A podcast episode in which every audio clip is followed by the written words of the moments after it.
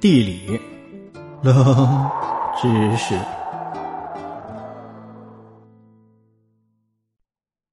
为什么朝鲜和古巴买不到可口可乐？可口可乐可能是世界上最知名的饮料品牌，它象征着美国式的消费文化的全球吸引力。但是啊，肥宅快乐水也并不是在全球都通行，在世界上目前就只有两个国家没法买到。可口可乐，至少啊是没法合法的买到正品的可口可乐。这两个买不到可口可乐的国家，一个是神秘的朝鲜，以及与美国整天闹矛盾的古巴。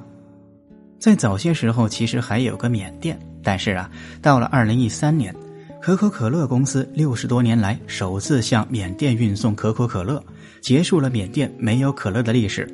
而世界上也仅存了两个国家。朝鲜和古巴是可口可乐不能够官方售卖的地方。可口可乐没有正式进入市场的原因是这两个国家都处于美国的长期贸易禁运之下。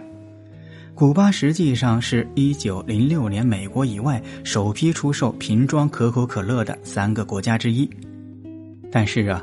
随着菲德尔·卡斯特罗政府在二十世纪六十年代开始没收私人资产，禁止可口可乐进入本土，可口可乐在古巴的公司就此关闭，从此以后再也没有回来。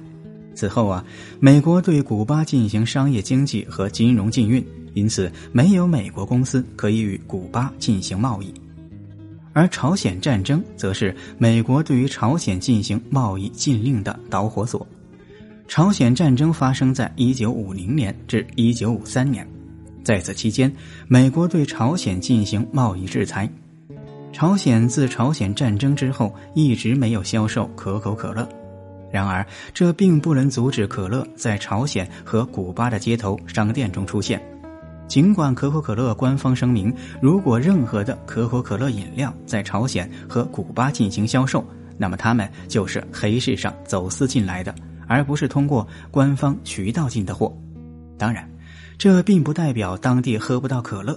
古巴和巴西公司合作生产自己的可乐，而朝鲜则有来自中国的商人大量出售国产的可口可乐。